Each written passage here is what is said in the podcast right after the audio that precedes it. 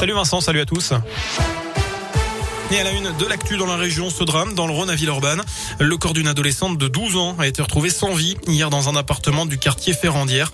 La victime avait disparu plus tôt dans la journée. Elle aurait été poignardée de plusieurs coups de couteau. Le suspect de ce meurtre s'est lui suicidé. Il avait 74 ans. Selon le parquet, il serait décédé par arme à feu dans une forêt de l'ouest lyonnais. Le sexagénaire n'était pas connu des services de police. L'enquête a été confiée à la police judiciaire de Lyon. Peut-être bientôt un RER e à la lyonnaise. Ce projet de desserte ferroviaire est dans les cartons. Dans une interview au Progrès, Laurent Vauquier lance un appel à la métropole de Lyon et à l'État pour le financer.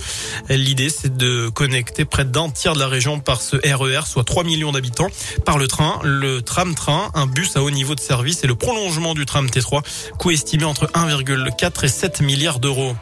Et puis écran noir et page blanche, je vous parle à l'instant du progrès. Nos confrères de ce média sont en grève. Ce jeudi, le SNJ, le syndicat national des journalistes, dénonce eh bien, une dégradation des conditions de travail avec une charge de travail inappropriée, des effectifs en baisse et une organisation défaillante. Le site internet va être perturbé aujourd'hui, tout comme les éditions papier demain.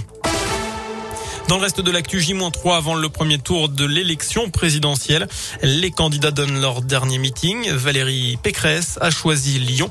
Elle sera eh bien à 19h au Matmut Stadium de Gerland. Notez également que de son côté, Éric Zemmour est à Paris, Marine Le Pen à Perpignan et Fabien Roussel à Lille, Philippe Poutou à Toulouse.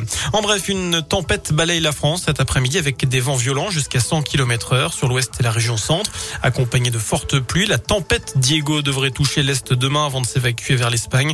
L'Allier et le Puy-de-Dôme sont en vigilance jaune.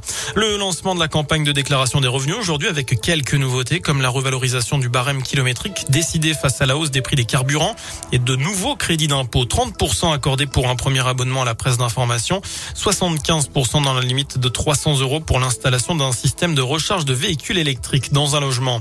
Et puis bonne nouvelle, la dernière enquête de Pôle emploi confirme la reprise économique après deux ans de crise sanitaire.